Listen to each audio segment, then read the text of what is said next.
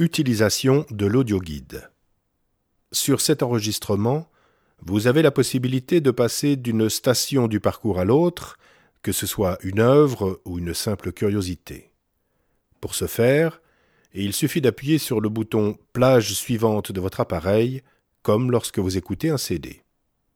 Toutes les plages sont annoncées, par exemple, conservatoire et jardin botanique, jardin d'hiver ceci afin de faciliter la navigation dans l'enregistrement.